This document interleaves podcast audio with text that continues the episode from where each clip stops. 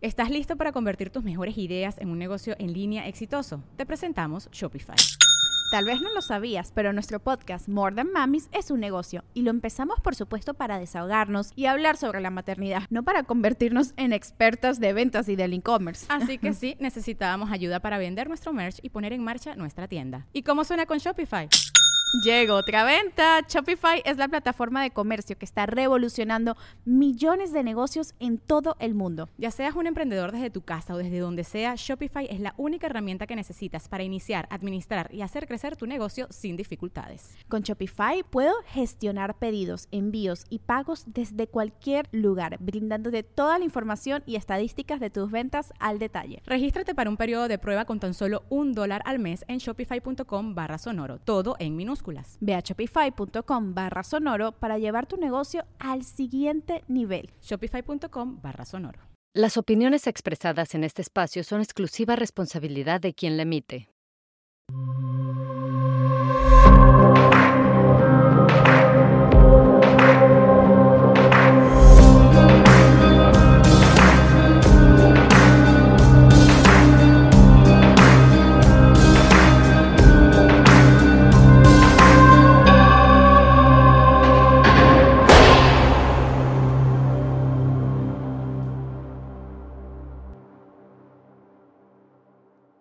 Bienvenidas, bienvenido eh, a un capítulo más de Penitencia, este podcast que está hecho mayormente dentro de prisión y contamos historias de personas que están en prisión. Hoy estamos con Quesada, así se apellida, y le dije, Quesada, como te dicen, para que te diga así, y me dicen Alguita, entonces me parece un apodo que quiero empezar por preguntarte por qué ese apodo.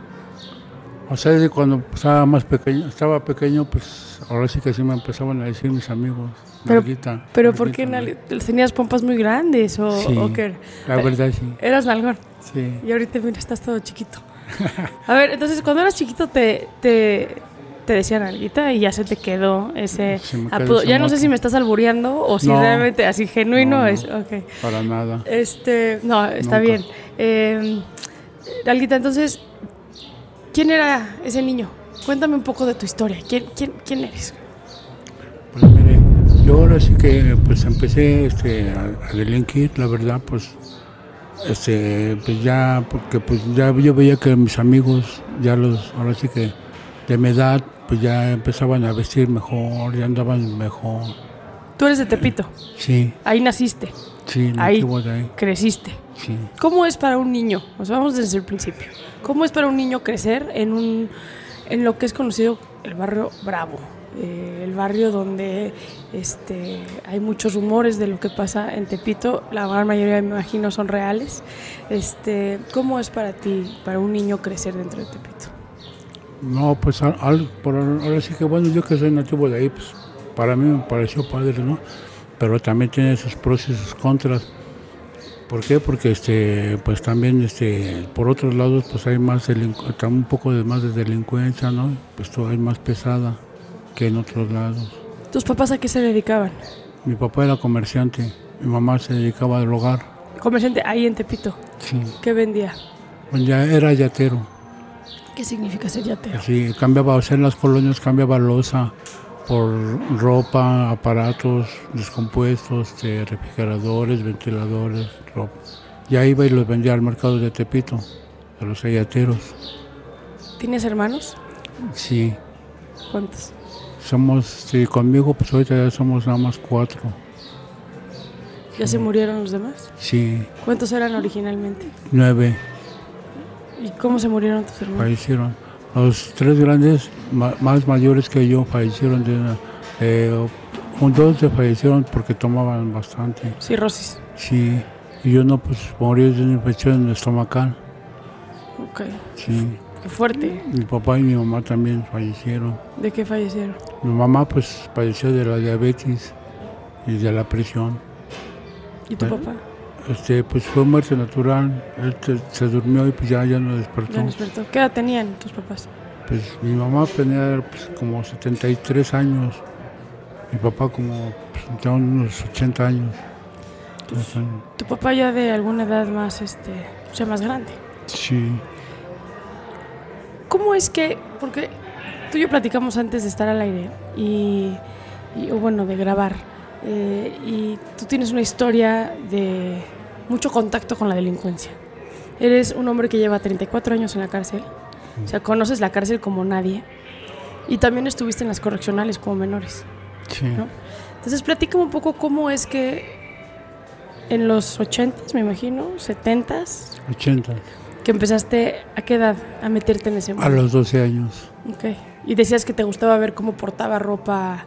Y, este, y gastaban los demás amigos. Pues yo también pues quise hacer lo mismo, ¿no? Y pues ya empecé yo, la verdad, a robarme las letras de las, de, de las marcas de los carros. Así fue como empecé, las molduras, los tapones de las llantas, limpiaparabrisas, las calaveras, todo eso. Y luego las revendías. Exactamente. ¿Dónde robabas? ¿En qué zona? Ahí en Tlatelolco me iba a Tlatelolco a robar. Y vendías ahí mismo en Tepito. Sí, ahí mismo las vendía en el mercado. ¿Y cómo fue escalando eh, la razón? Porque hoy estamos hablando de que la sentencia que traes es por tres delitos: robo, violación y homicidio. homicidio. Estamos hablando de robo de autopartes. ¿Cómo fue escalando? Nalguita, Sí. esa. Ya, des- ya después este, pues fui este, ya me juntando con otros compañeros, jugando con otros amigos, este, pe- pero ellos se dedicaban a, eran boqueteros, cortineros, zorreros. Pues ya me empecé a juntar con ellos. Pues ya nos, ahora sí que nos íbamos, robábamos los accesorios, casas, ¿no? Acabas de decir tres este, zorre- zorreros. zorreros. ¿Qué significa? eso? Cortiner, boqueteros. O sea, los cortineros son los que abren con las, las cortinas. Los boqueteros son los que hacen los boquetes, para igual para meterse a los locales. A los locales.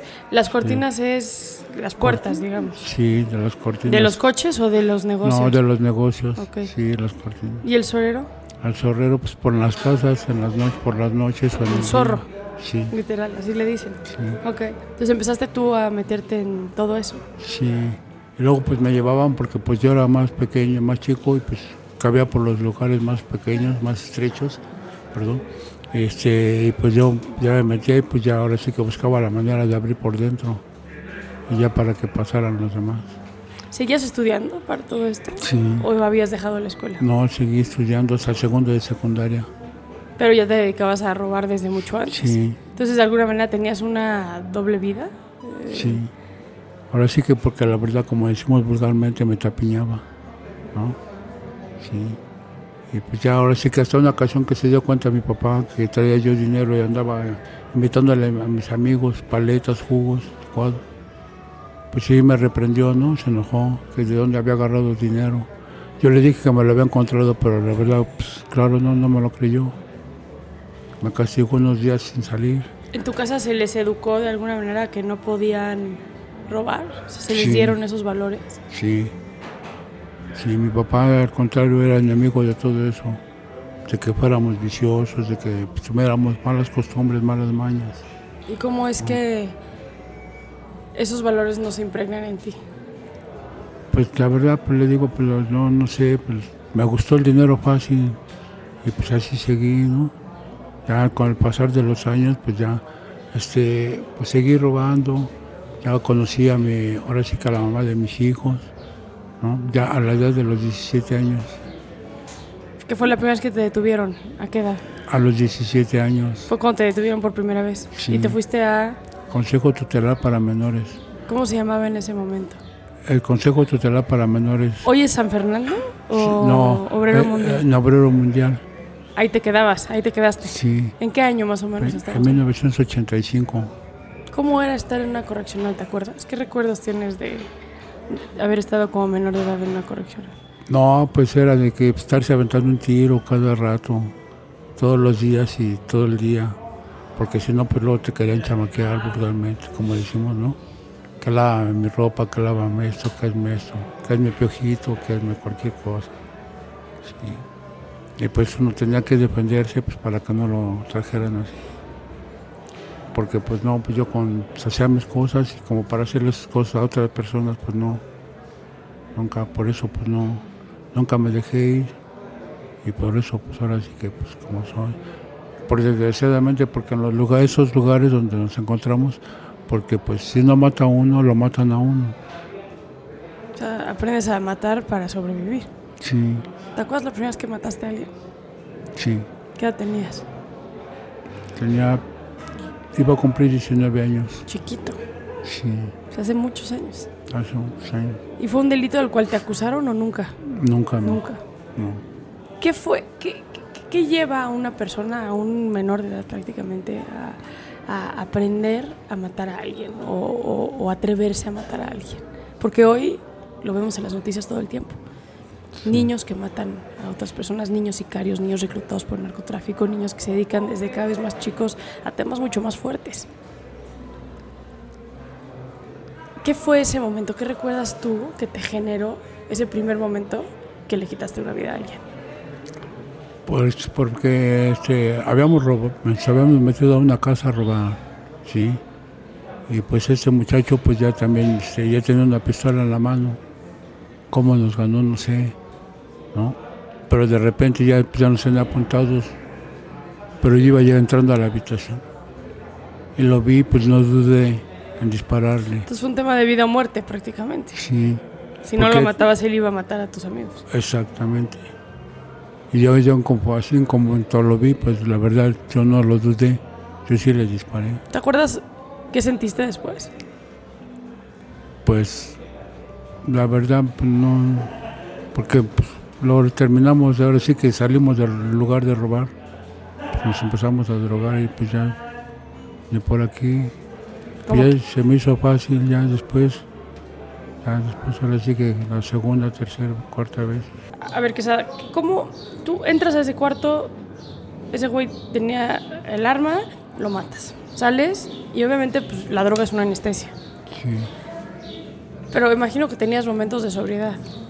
¿En algún momento fue tu primer muertito te pesó? ¿O no realmente? No, la verdad no. Porque pensé, luego, luego dije, dije, no, si no lo hubiera matado, hubiera matado a cualquiera de mis compañeros o a mis compañeros. O, o hubiera llegado la policía, los hubiera agarrado, porque la verdad a mí no me vio. Pues a mí me hubiera sido más fácil que salirme, irme y dejarlos. Pero no. Porque pues yo tengo el pensamiento, porque si yo voy- vamos todos juntos, regresamos todos juntos. Claro. O sea, el pensamiento de pandilla. Sí, Hablando de pandillas, eh, una de las cosas que quiero platicar, platicar contigo es, tú conoces la cárcel como nadie, porque llevas 34 años aquí adentro. Aparte de que desde menor de edad estabas en dinámicas carcelarias, digamos, de alguna manera. O sea, caíste a la cárcel por primera vez, cárcel, ya no comunidad, este, cárcel a qué edad. sí, ahora sí que ya después de los 18 años, ya cuando llega uno al reclusorio, ¿Pero qué tenías, como 18, 19 o más grande? que de cuando Digo, la primera vez que entraste al reclusorio. tenía 18 años, O sea, luego, Ten- luego cumpliste la edad y dijiste, tenía voy a hacer mi fiesta. Dos meses. Esa vez, este, cuando llegué por primera vez al reclusorio, igual me sacaron de una bodega ¿Estás de- escondido de ahí? o? aparatos. No, estábamos robando. Ok. Te agarraron infragante, digamos. Sí, agarraron unos patrulleros, me sacaron, alcanzaron a ganar mis compañeros. Ahora sí que unos amigos. Y pues yo ya no pude, ahora sí que salí por la azotea porque nos entramos por la azotea. Hicimos uno así que un boquete y nos metimos. Y de ahí iban a sacar todo. Sí, era una, una bodega de Fayuca, de puros aparatos. No, pues iban a sacar un buen bar. Sí, Los detienen. Sí. Entras al reclusorio. sí, llego la primera vez al reclusorio en 1985, ¿Qué reclusorio era? el norte. El norte. Sí. Llegué al reclusorio norte por el delito de robo. ¿Cuánto te aventaron? No, pues en ese tiempo, pues estuve, estuve ahora sí que nada más el puro proceso, estuve, bueno, tres días, los 72 horas de rigor, ¿no? Y te soltaron. Entonces, sí, bajo caución, salí bajo caución por esa vez. ¿Por qué? Porque no se presentó a la parte acusadora nunca.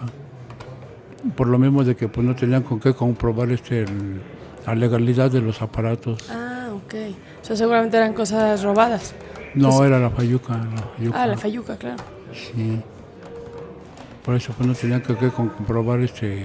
Todo lo que tenían ahí adentro. Sí, Pero era un negocio perfecto si no te hubieran agarrado. Porque nunca te hubieran perseguido realmente. El tema fue que te chingaron en, en el momento.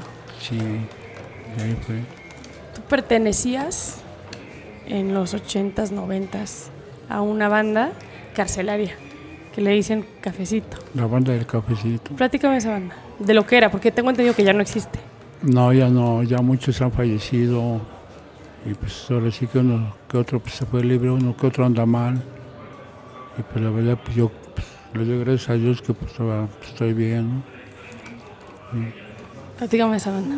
Sí, no, pues mire, esa, pues, respecto a ellos, pues éramos varios compañeros también.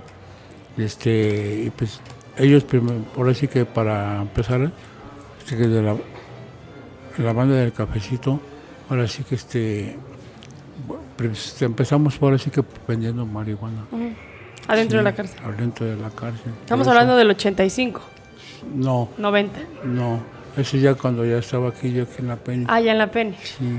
Ah, bueno, del 85, este, pues, ¿Saliste? ¿Volviste a entrar? Sí, volví a entrar ahora sí que en el 1987, O sea, luego, luego, casi, Tres- casi no te... tres veces estuve recluido Por robo. por robo las tres veces. Todas mis caídas han sido por robo. ¿Qué sentencias recibiste? Pues dos años, tres años, porque salía luego, luego. Pues yo decía, no, pues aquí llega uno y sale uno luego, luego. Con dinero, pues. Todo se puede solucionar. Exacto. Que pareciera que en este país de repente es así, ¿no? O sea, la delincuencia desafortunadamente es un área de oportunidad para muchos. Sí. Porque hay muy poco también gente que termina aquí o, o- o cuya vida se ve afectada por la delincuencia. Entonces, llegas a la pena en 1990. Noventa. Ahí es cuando vienes por robo, violación y homicidio. Sí. O sea, es la que estás pagando ahorita, Sí, a la fecha. a la fecha. Ok, entonces, platícame esta banda. Porque la Penny, hay que decirlo, la Penny ahorita está muy cambiada. Ya nos contarás tú. Pero históricamente la Penny es conocida por ser un matadero. Sí. O sea, el kilómetro era cuerpos salían a diestra y a siniestra. Heridos, muertos, ahora sí que uno o dos al día. A la semana eran tres, cuatro, cinco prácticamente diario. diario. Entonces empiezas esta banda, la banda del cafecito. Y primero empezaron vendiendo marihuana. vendiendo marihuana. Entonces eran los chidos de la cárcel, pues tenían Sí. ustedes todo el poder. La, la verdad sí. Ya después, pues ahora sí que luego que, o que alguien se quería entrometer o se metía con nosotros, pues ahora sí que nuestra costumbre era de que pues, nos comprábamos un café. Y pues que pues ya pues, vamos a cafetear a fulanito. Ya se metió con cualquiera de nosotros o con todos. Y es adiós, es cuello. Pues, sí, Y así le decían ustedes a matar a alguien, comprarnos un café. sí, ¿Cuántos eran en esta banda? éramos seis. Seis. ¿Cómo se forma esta banda? Pues aquí mismo nos conocimos. Y luego, pues, dos compañeros, uno ya en paz descanse, otro está en una cárcel del Estado. Sí. Pues me conocieron porque mi primer, mi primer visita, o sea, este, pues lo estoy despidiendo a mi visita y se van, mi papá y mi mamá, y llegan y me roban otros dos muchachos. Pero se dieron cuenta y fueron y le hablaron unos compañeros de mi barrio. Llegaron me hicieron el paro y me lo dijeron, si aquí pues no le avienta ribete, a uno mismo te va a pegar, te va a golpear como decimos vulgarmente, ¿no? Y hasta te va a robar uno. Y yo dije, no, pues mi paro, si pues ahora sí que me van a hacer en la esquina, pues, pues arre, vámonos, ¿no? Y sí, pues ya ahora sí que ya empezamos. Y pues ya ahora sí que ya que yo dije, no, pues ya con un paro, pues ya sigo adelante. Se fueron ganando cierta reputación aquí dentro de la pena. Sí. O sea, ¿cómo describirías a la banda del cafecito? Pues la verdad, pues no nos dejábamos, ¿sí? Y pues les diré cómo, cuál será la palabra correcta. De que pues sí, de que pues, alguien se metía con los otros y pues la verdad, luego, luego, este, Piso. Pero se volvió, tenían cierto respeto, les temían miedo, este, o qué te daba a ti personalmente pertenecer a esta, a este grupo. no, pues porque andábamos bien y pues nadie se metía con los otros por lo mismo que sabían que se llegaban a meter con uno, se metían con todos. O con uno especial y pues sabían que uno no se dejaba. ¿no? Que luego, luego pues, ahora sí que matábamos. A la fecha, cada vez escuchamos más noticias de gente que muere en las cárceles, en todo el país. Cualquier persona allá afuera pensaría, pues, ¿cómo es que hay muertes adentro de la cárcel? ¿Qué pasa? ¿Cómo funciona una prisión o cómo funcionaba una prisión donde había un grupo eh, que ganó su respeto porque se dejaba, no se dejaba de nadie, digamos. O sea, Pues, mataba si era necesario. Sí. Pues porque pues ahora sí que como todo le digo, vuelvo a repetir, es que es por desgracia estamos en un lugar que nos encontramos en un lugar que se- donde no, no se hace uno a respetar, pues no lo respetan a uno. Y luego muchas veces si no mata a uno, lo matan a uno. Sí, como lo repetí hace rato. Pero ¿cuál es la dinámica de una cárcel para que haya la necesidad de matar? Para ganarse el respeto también. ¿Respeto de qué y para qué? para que pues luego no se metan con uno o que uno esté bien o luego lo quieren ver a uno menos, hacer menos, o piensan que uno es menso, que uno es maje, con perdón de la palabra. Ahora, estamos hablando de que matar por respeto es una cosa que ustedes se ganaron en los noventas aquí en la cárcel. Sí, Tú fuiste testigo porque sucedió en tu dormitorio de una matanza hace no muchos años, de un güey que mataron aquí en esta cárcel. Eh, una muerte muy cruel, aparte. ¿no? ¿Dónde está esa línea para ti? O sea, tú que conoces este mundo, digamos, ¿por qué crees que las personas que le hicieron esto a esta persona eh, lo hayan llevado a ese nivel de crueldad? Si nos puedes contar un poco lo que, lo que pasó en tu dormitorio hace unos años, este, y por qué crees que... Porque una cosa es matar por respeto y otra cosa ya es este nivel de crueldad. ¿Me puedes platicar un poco?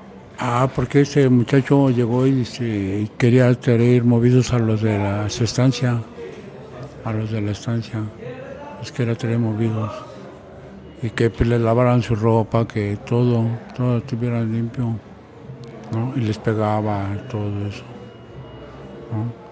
Y hasta que un día se, pues, se pusieron de acuerdo y uno dijo, pues, ah, pues, Se acaba. se acaba esto. Sí, porque pues si ni mi papá, ni mis papás nos pegaban menos él, ¿cómo?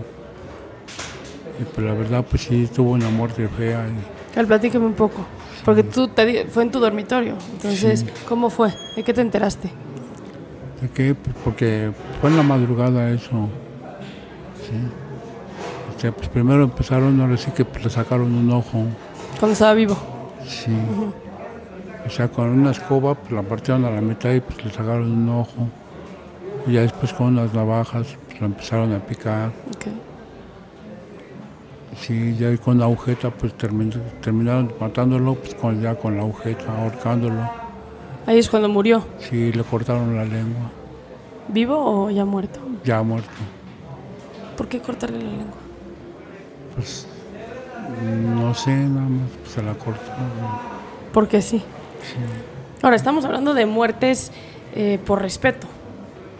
Esta ya no es una muerte, una muerte para ganar respeto, ¿o sí? No, porque pues se hizo porque pues es como le vuelvo a repetir, ese pues ya los quería traer movidos, les quería golpear. Pero lo pudieron haber picado y se se acabó. Pero esta persona también no, pues era de algo de peligro. ¿Ah, sí? Sí.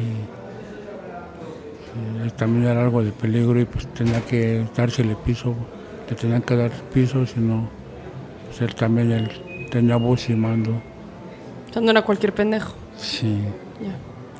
También tenía voz y mando y también podía él mandar, él, no hacerlo él, sino él mandar a hacer que lo hiciera. ¿Qué pasó con este güey? Lo terminaron estrangulando y luego. Pues ya, pues ahora sí que llegó la lista y pues contestaron su nombre por él, Ok. sí. O Ya sea, está. escondieron el cuerpo. Sí, ahí mismo en su camarote lo taparon. Ah, no mames, como si estuviera dormido. Sí. Pero tenía como torturas, ¿no? En el cuerpo. Sí, estuvo, se fue torturado toda la noche. Ya muerto. No, ¿O vivo?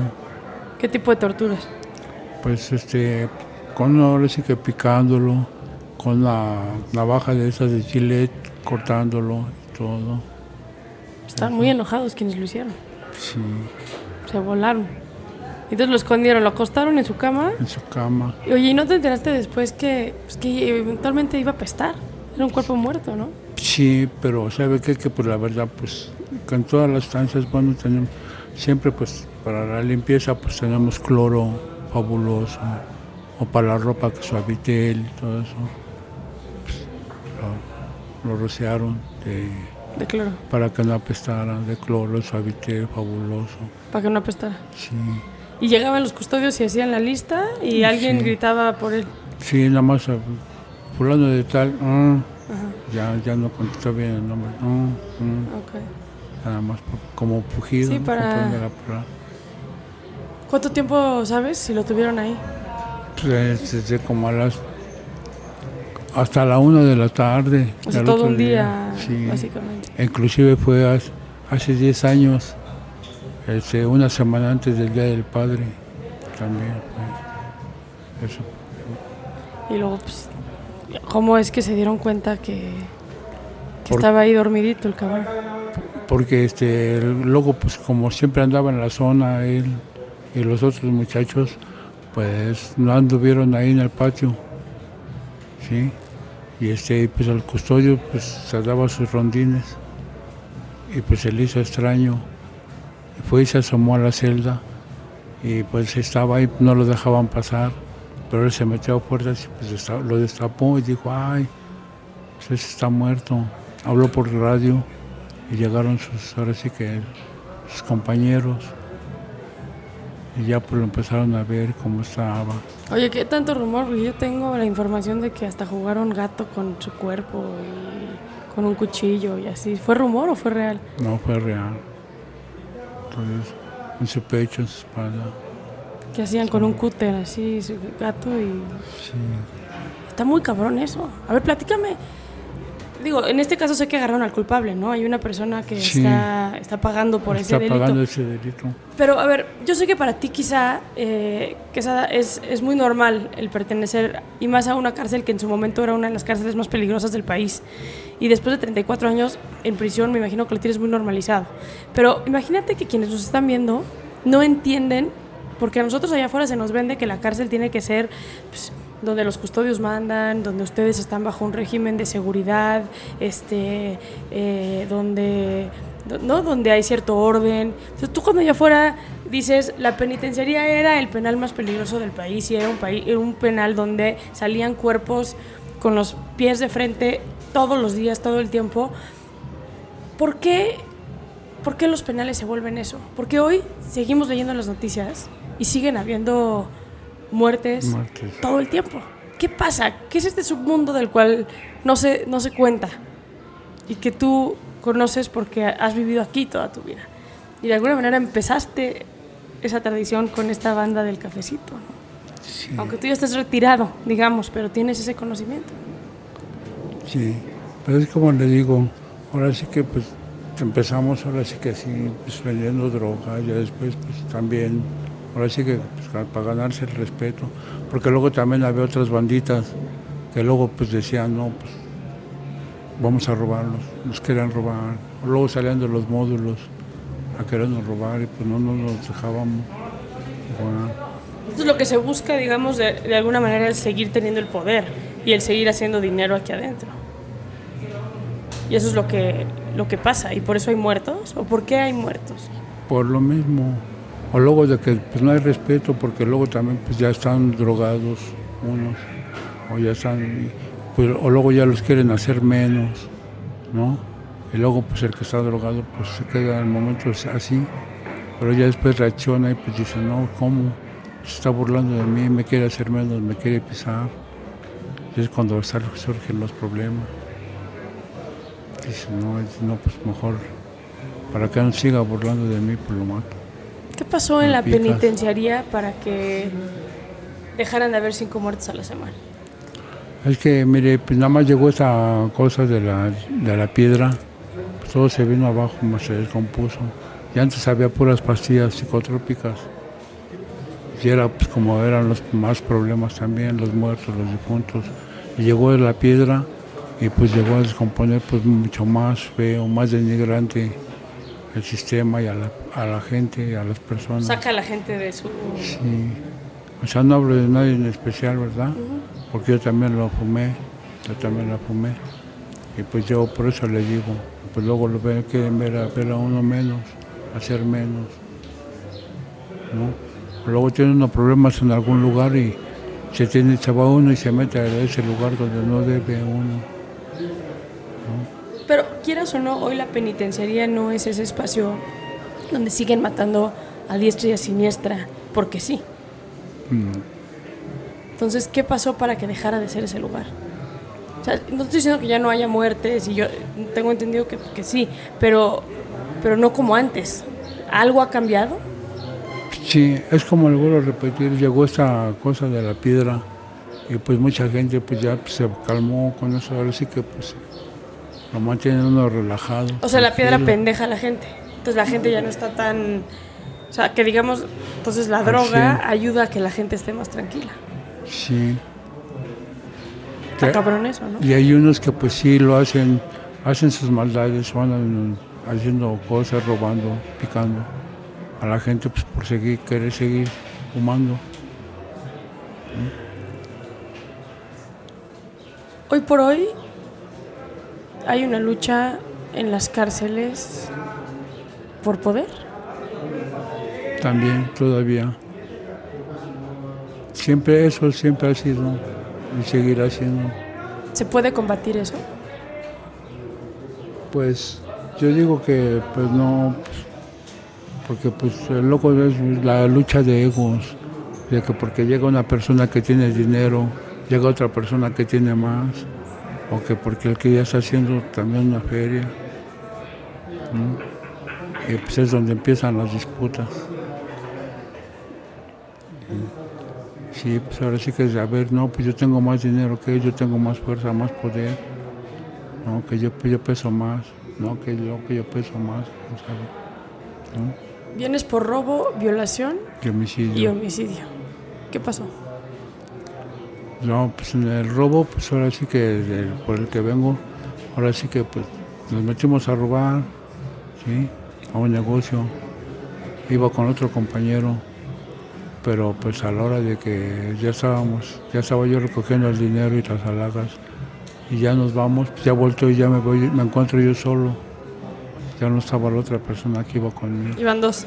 Sí, ya no estaba conmigo. ¿No? Y entonces pues ya me encañona una persona. Y vulgarmente pues me dice, chingas a tu madre nalguita, porque me conocía.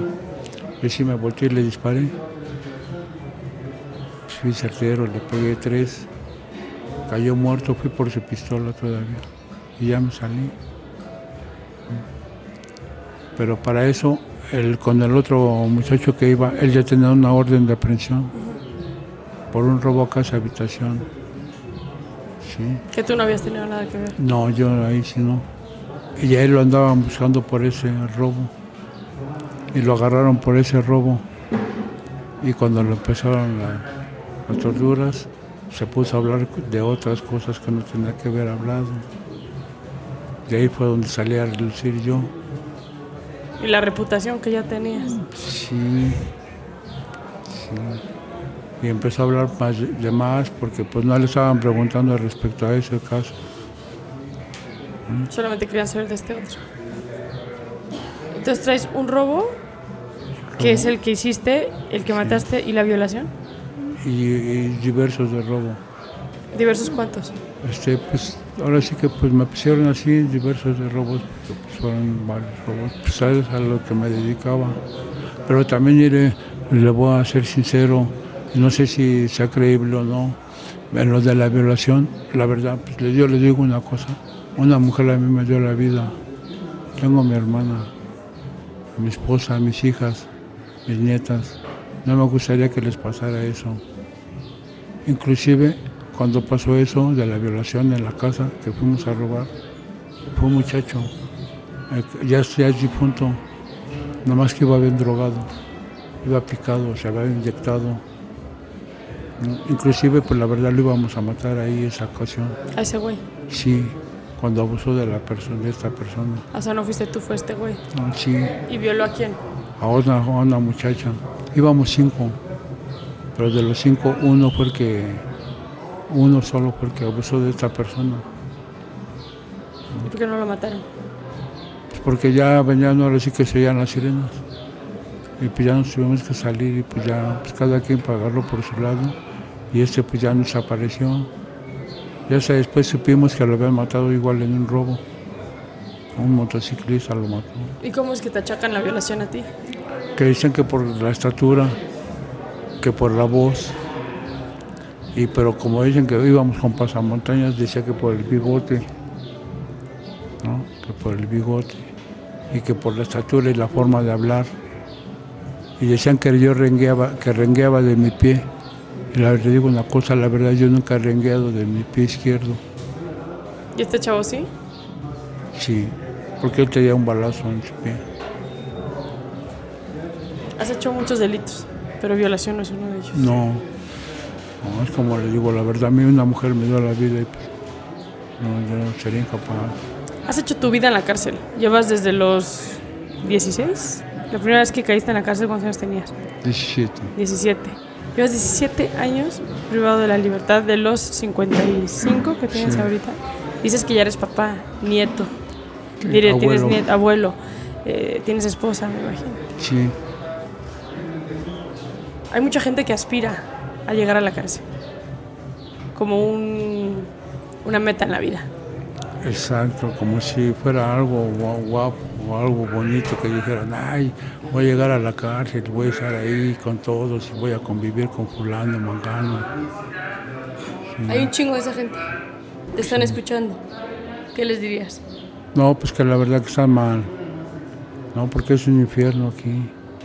Y ni a mi peor enemigo se lo desearía. Pero hiciste mucho dinero, hiciste muchas chingaderas, vi- viviste la vida loca estando aquí. ¿Por qué te creerían? ¿O por qué creerían que está mal?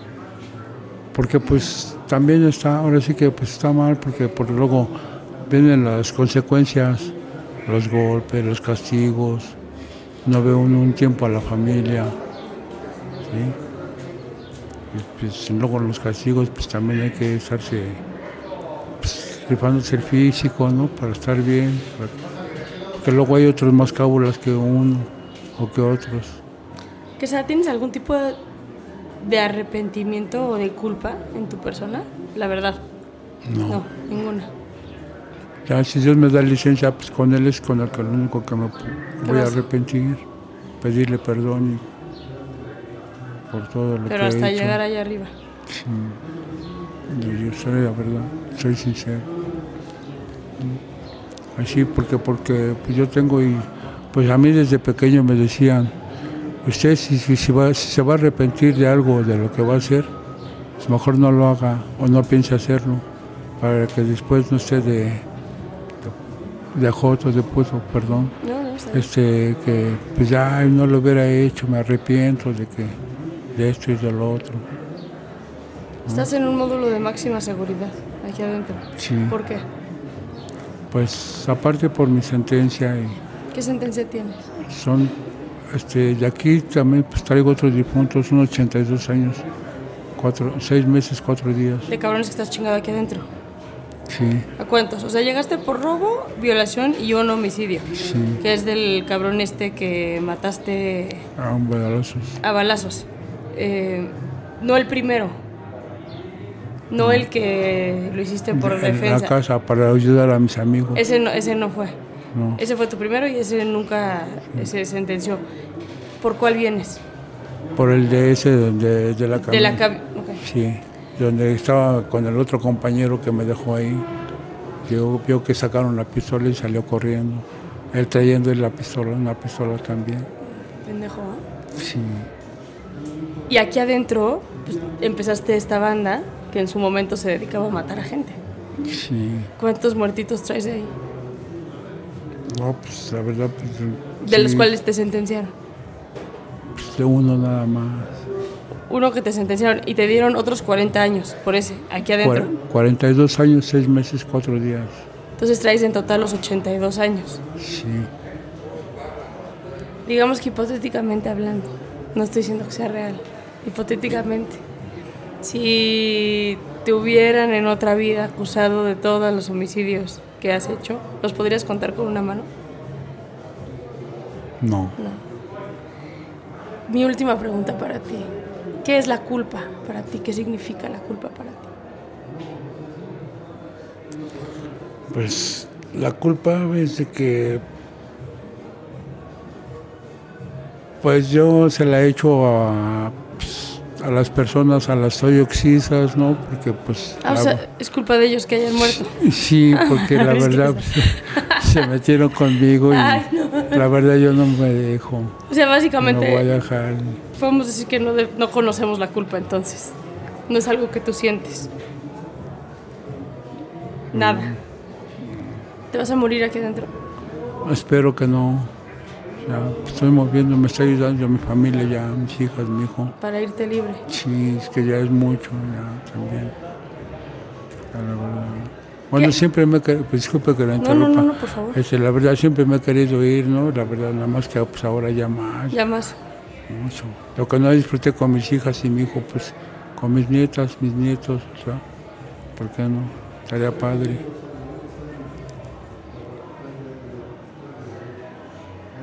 ¿Cómo es que cómo somos diferentes tú y yo?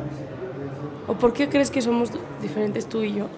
En el sentido de que si yo pienso en matar a alguien, prefiero matarme a mí misma primero antes de matar a alguien. ¿Qué, qué nos hace diferentes?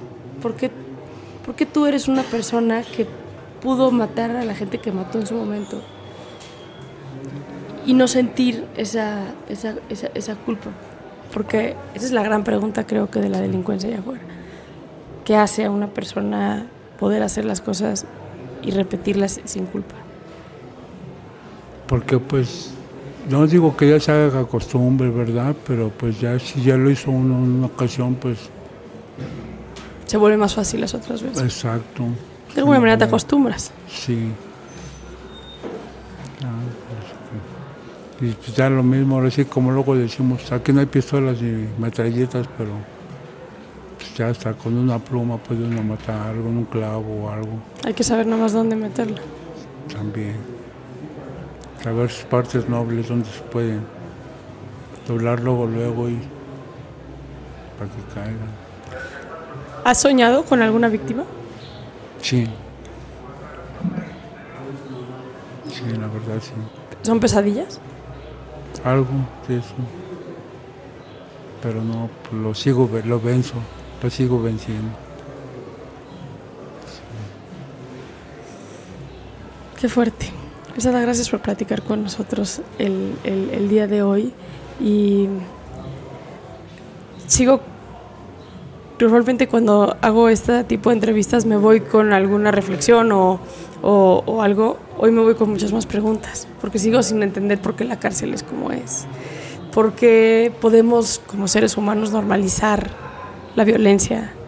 Y como dices tú, que se vuelva costumbre quizá a mi cabeza eh, le da miedo pensar que ese sea el futuro de lo que vemos con muchos niños y con niñas allá afuera, Sí. que hoy están en caminos muy parecidos al que tú estabas hace ya muchos años. Sí.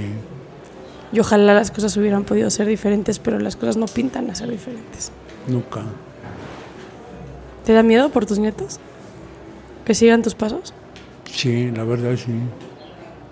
Pero pues les digo una cosa, con, pues la verdad mis hijas están bien, mis yernos pues, están bien, las están bien, mis hijas, mis nietas están bien, van a la escuela, están todas bien. Mi hijo igual trabaja, está bien. Tiene su esposa, su hija, su trabajo, todo, todo de maravilla. Están bien ellos, me da gusto. Pues esperamos así sea Sí, y así siga. Muchas gracias por platicar hoy con nosotros. al contrario, me da mucho gusto. El gusto es mío. Gracias. Hasta luego. Vacation starts with VA. Whether you're feeling beachy, mountainy, or every E in between, you'll find all that you love all in one trip to Virginia. Start yours at virginia.org. Ever catch yourself eating the same flavorless dinner three days in a row? Dreaming of something better? Well, HelloFresh is your guilt free dream come true, baby. It's me, Kiki Palmer. Let's wake up those taste buds with hot, juicy pecan crusted chicken or garlic butter shrimp scampi. Mm. Hello Fresh. Stop dreaming of all the delicious possibilities and dig in at HelloFresh.com. Let's get this dinner party started.